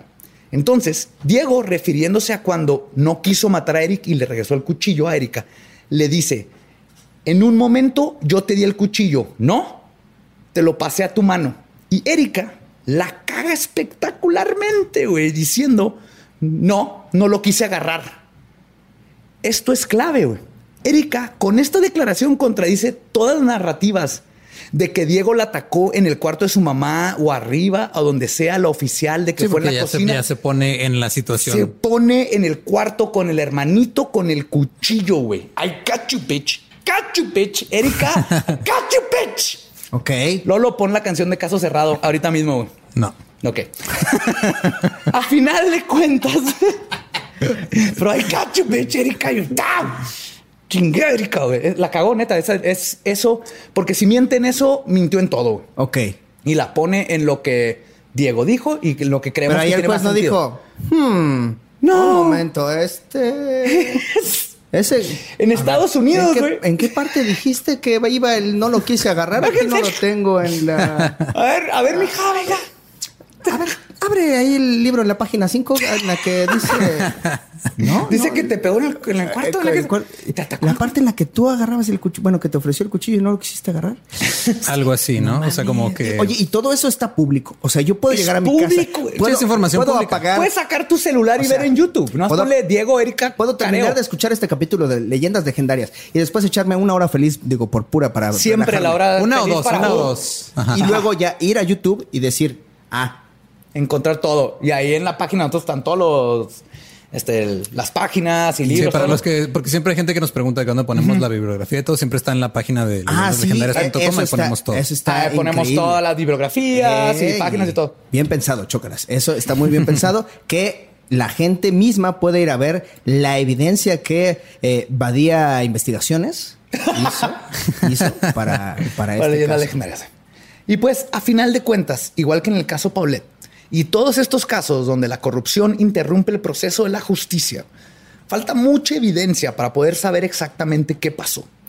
Pero creo que con la, con la poca que existe podemos con toda seguridad decir que el caso del asesinato en Cumbres no sucedió como lo cuentan. Y también me atrevo a decir con certeza que Erika Kos no es una víctima y que solo hay dos versiones que tienen sentido si seguimos la evidencia. O los dos mataron a los niños en equipo, o Erika Kos fue la responsable de todo y Diego es un cómplice cuyo crimen fue no actuar y no se nos olvide que es culpable porque si estuvo ahí. Sí, o sea, al estar y dejó ahí, que ajá. Erika, no estoy diciendo que es inocente. No, no es inocente. Estoy diciendo que su, pero su crimen fue no detener a Erika Pero- y ser cómplice. güey. A ver, digamos que ahorita Lolo saca un cuchillo y te empieza a atacar. Y yo digo, ah, no ma, no me voy a meter. ¿Soy cómplice? Ya nada más por no salvarte, ¿soy cómplice? Si, si me mata a mí nomás, no. Pero si luego se pasa con un niño que está ahí a un lado y dice, también vamos a matar a este, y sigues en el cuarto, Ah. ya eres cómplice. güey. Ah, ok. Entiendo el shock de donde agarra al hermanito Erika, bueno, lo agarra Diego y Erika lo apuñala, pues ahí él, él Sí. no sabía. Y aparte, el, el- el que yo apuñale a Badía no va a pasar como hasta dentro del episodio 100. Entonces, no te preocupes todavía. Sí, o- imagínate que se vuelven locos y hacen de un de leyendas legendarias un capítulo de leyendas legendarias. Eso es casarse con el truco, ¿te Sí, das cuenta? sí, o sea, sí, es sí. casarse con el chiste. Como Prestige. Y en leyendas legendarias tenemos el caso de leyendas legendarias, en el que Lolo mata a Badía. Wow, genial. Sí, un ya, pacto ya lo suicida espero. que los dos violamos. Lo espero, lo espero. Terminamos con Barba encontrándonos 20 años después. Ok. ¿Que no te ibas a matar, güey? ¿Por qué no te mataste? Tan, tan, tan. Y lo peor es que ¿Sabes qué es eh, lo peor de eso? Que a mí no me sale barba. Entonces, en 20 años. Sería una barba falsa. Es ese falsa. señor de barba, de barba venden, falsa, güey. ¿quién es? Es 2019, ya venden barba barbas. Sí, sí, Ajá, ya No totalmente. tienes que ser lampiño de los cachetes. Pero Lo dices como si fuera algo malo. no. Sí, es, sí es malo. Cuando hace frío sí es muy malo. Sí. Pero entonces para mí estas son las únicas dos opciones. Y yo personalmente me inclino más a que fue Erika, Diego, por todo lo que vimos y conocimos de él, es manipulado, no supo qué hacer, se dejó, fue un cobarde, no actuó. Entiendo que fue un sorpresivo el, cuando mata al hermanito, pero quedarse ahí, esperarse a que mate a la hermanita, quedarse ahí, eh, es- estaba sublemado por, por Erika, lo, lo- le hizo... Como lo- dicen los gringos, that pussy was fire. O sea, está cabrón. está cabrón. Y no, no, que no es también- inocente, pero Que también cogía esta Exacto. Erika, que Erika. dices, güey, podría esas- matar a un niño por esta pussy, o sea. Mira, la conclusión que yo puedo dar es, y aún así no aprobaron el aborto en Monterrey, amigos. O sea, prefieren, prefieren que sucedan estas cosas ya seis, siete, tres años después. Miren, que fue- esos, esos dos sea, hermanitos extras. Pudieron, pudieron ser detenidos a las tres semanas y no hubiéramos tenido estos problemas. Pues digo. ahí está en Monterrey. No sé, sé Sí. que hay un chorro de rumores. No, no, de porque allá en Monterrey salieron fotos de los cadáveres y he leído, pues siempre me, me meto a leer los comments y dicen que, que no estaban como los describen en la escena del crimen, no estaban donde se los encontraron. Pero todo esto que fue saliendo luego lo fueron quitando, fueron limpiando todo, ¿no? Igual que con Polet. Si alguien tiene más información que me faltó aquí, digo, faltó varias información porque es nomás una hora, pero si tiene información que de plano, no, el chisme, ¿no? De que, ah, se sabe que el hermano, ya saben, ahí mándanos en, en Sí, nuestras redes. sí, y algo- no sé, tú qué opinaste de tu experiencia al final con Ok. este. Eh, si de algo tengo certeza es que el programa, programa Leyendas Legendarias nunca será transmitido por multimedios. A raíz de este capítulo nos hemos cerrado las puertas eternamente. Bueno, yo Creo no tanto. que no, ya, ya lo habíamos cerrado hace como do- 10, 12 Se- capítulos con un chiste bien pendejo, pero ahorita señor ya de plano. multimedios, Señor Multimedios, eh, a título personal, yo me quedo con la Miren, aquí quiero decirle que el cojo no sabía PGJ. cuál era el tema. Él la no sabía cuál era el PGJ, tema. Señor Multimedios, contráteme, tengo hambre, entonces quiero. No, mira, o sea, cada quien emita su juicio, ahí están las pruebas. Ya están las pruebas, es Nuestro, nuestra chamba es, ahí está. Ajá. Esto es lo que se nos hace raro, hagan sus conclusiones. Sí. No vamos a decir, este güey la mató, eh, eh, eh", es porque son acusaciones graves y podríamos ir a la cárcel por eso. Entonces Claro. solamente diremos que ahí están, usted investigue. Sí, yo estoy de acuerdo y me encanta. Ustedes so- somos puros Sherlocks de sillón aquí. Ajá, sí. Sherlocks de sillón, me encanta todos estos ejercicios mentales. Manden sus teorías y todo eso, pero ahí está toda la evidencia. Ahí que- está. a- Ustedes decidan. La evidencia a la que podemos acceder, Sí. porque la mayoría la desaparecieron, como siempre. Pero ahí está. Y Eduardo, ¿tú qué? Mira, al final de cuentas, este no, no se metan en relaciones tóxicas, por favor, güey. No, no termina bien. O sea, si no terminas con una enfermedad venérea, terminas en la cárcel por un asesinato doble. El consejo es si tu novia te pide algo, hazlo bien. O sea, por favor. Pero aprende. ahora lo que acaba de decir es como con esos niños y no te vas a trepar ese árbol. Nos vamos a trepar. Somos hombres. Sí. Así es como aprendemos. No, no, no metes el dedo ahí, te electrocutas. Ah, te electrocutas. ¿verdad? Te Es la única forma de aprender. No metas el pene y te va a hacer matar a sus Yo hermanos. tuve una relación tóxica, tóxico, totota. Todos hemos tenido esas relaciones tóxico, totas. Nomás, si tu novia quiere matar a un niño, no la dejes, güey. Ahí sí se vale la violencia de género. Creo que es el único momento en donde nadie te va a acusar si pateas así una patada de aire. Tiene que ser pata de aire, aparte para que puedas decir en la declaración la pateé en el aire como Ryu Ok. Para que no matara a su hermanito. Ok, cometer un crimen para detener otro. Es lo Exacto. que hay que hacer. Ajá, es lo que hay que hacer. Es la conclusión del- de este ponderas, programa. Ponderas A antes ver, y ¿qué, dices, qué es mejor? ¿Patada de aire para una contra una mujer con un cuchillo que va a matar a un niño? Nomás la estás desarmando con Ajá. tu patada de aire. No le va a pasar nada. Oh, tal- oh, ok. No le va a pasar que- nada. El punto es que defiendan a los niños. yo no estoy dejando hundirse. no Defiendan sé a los niños, pero Mira. no, pero no a los fetos. Es Este, sí, donde queremos o sea, llegar a Nuevo León. Sí. A las 12 semanas, eh, que muera. Pero ya Pero pasando si eso. tienen entre 7 y 3 años, que los cuidarlo. maten. No, no, no, no. Multimedios te cuida. No hay pedo. Al revés. Ajá. Sí, A- pues- aborto lejano en Monterrey. sus conclusiones. Ya Sí. tenemos Ya, un ya, desmadre. ya vámonos, ya vámonos. Pero antes de irnos, a danos todas tus redes. Claro que sí. Eh, pues me pueden escuchar en La Hora Feliz, que es un podcast también, es de comedia.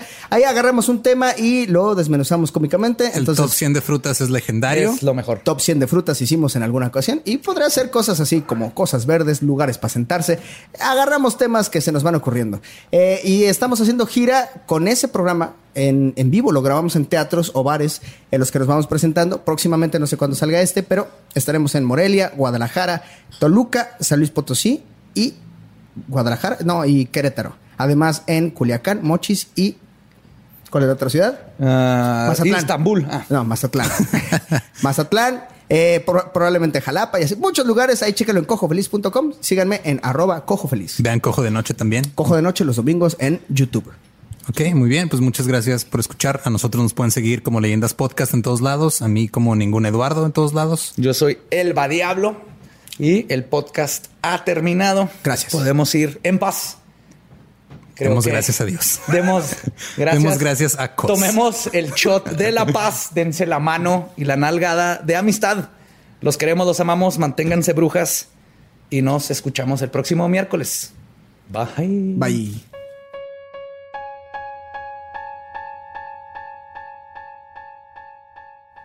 Y pues espero que les haya encantado ese episodio porque la verdad estuvo bien padre. Cojo, love you baby, te amamos. Y viene la parte que yo creo que lo vamos a tener que pasar al Patreon. Para- Si, si vieras cómo le lleva al pobre y cojo cuando pide dinero por saludos en su podcast. No, nos encanta, nos encanta los saludos. Pero sí, no se enojen con nosotros cuando no salen los saludos. Créanos, hay una Güey, lista traigo, enorme. traigo como 15 hoy, como de 40 que me llegaron. Yo también. No puedo con todos. No, ni yo. Y te- hay un tiempo limitado. Tampoco nos podemos aventar un- una tercera parte del podcast. Sí, porque puros luego ven, ven el podcast y dicen, ah, mira, el episodio dura una hora con 45 minutos y son 70 minutos de puros de puros saludos. saludos, sí. Y de nosotros explicando los saludos, porque también siempre tenemos que como justificarlo. Ok. A ver, este, yo traigo un saludo para la oficina de K19 en Chihuahua, que nos escuchan allá todos los miércoles. Para Isaac Gastelum 96, que dice que él tiene padre ausente, mata animales, le, tuvo un golpe de, de niño y le gusta la necrofilia. Entonces, Oh my God. un saludo y, te- Y- y hacemos un episodio tuyo como en unos 4 o 5 años, Y por más o favor, menos. registra tus huellas digitales, por favor, de una vez. A el-Gibris. Un saludo también a los tamales que están pasando ahorita. sí, sí. También aquí de rojo, de También verde, de rojo, de de verde. como en todos lados. Eh, a le.axolotl, feliz cumpleaños. A la gente de Poker Barrio Bravo. A Luis Montalvo y Verónica Lagunas. A Fabiola y Carlos que cumplen aniversario de novios. Ah, Espero que sigan juntos para cuando salga este episodio. Eh, para Julio Motanava, para David Caso que nos escucha en Argentina de noche en una tienda de así él solo oh my God. porque es la- el horario que tiene de trabajo. A a Adri Yea y Roberto Jaimes. A 21 Paolos de El Salvador. 21 Paolos, o sea, hay 21 Paolos. Hay 21 Paolos y todos comparten la misma cuenta de Instagram. Wow. Sí. A Nomadarte, a Luis Loyola y Briseli Hernández, que tienen, cumplen también aniversario, pero creo que ellos están casados. Ah, bueno. Muchos aniversarios. A Juan Carlos y eh, Claudia, que creo que Claudia cumplió años y luego tienen aniversario también, o sea, están dobleteando. ah, qué chido. Y este a Karim también, feliz cumpleaños.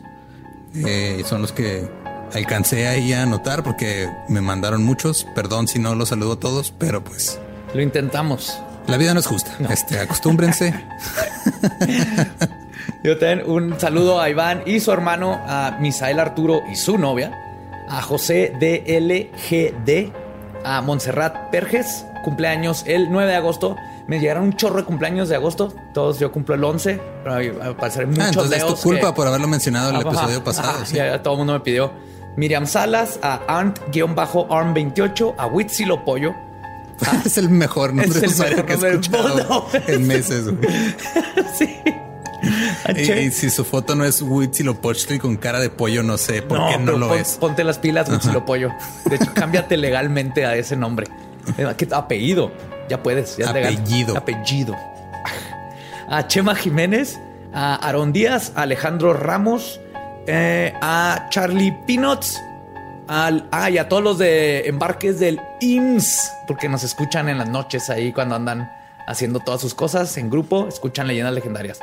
Y a Diego Concho del Crew 15 Pharma, que también son un grupo de gente que nos escucha en una de donde hacen farmacéuticos. Y Paulina y Javi. Un saludo a todos ustedes. Gracias por escucharnos. Y los que no salieron hoy, de todas maneras los leímos, están en nuestros corazones y eventualmente tal vez salgan. Sí, y antes de que se termine este episodio, quiero hacer una disculpa pública por decir que Soraya Jiménez seguía viva.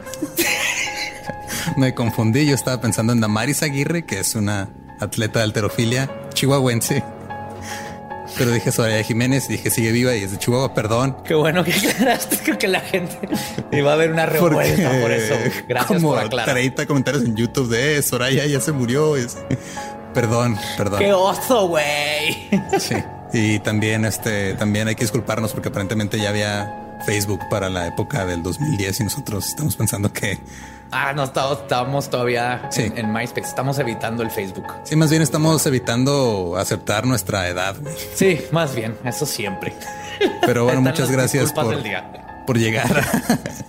Vamos a tener que abrir otra sección así de Sí. las cosas que dijimos mal el episodio anterior. Puta madre. Y Ya, o sea, van a ser 70 minutos de saludos, 40 minutos de correcciones y 20 minutos de episodio. Sí, que con mis hojitas de burrito, así, porque sabe que el que más va a tener soy yo.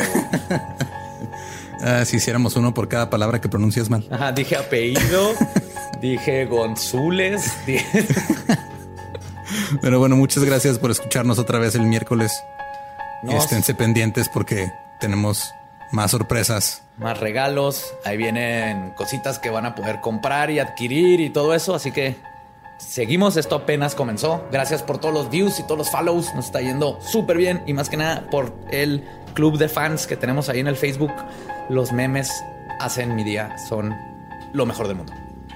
Los amamos y nos vemos y escuchamos el próximo miércoles.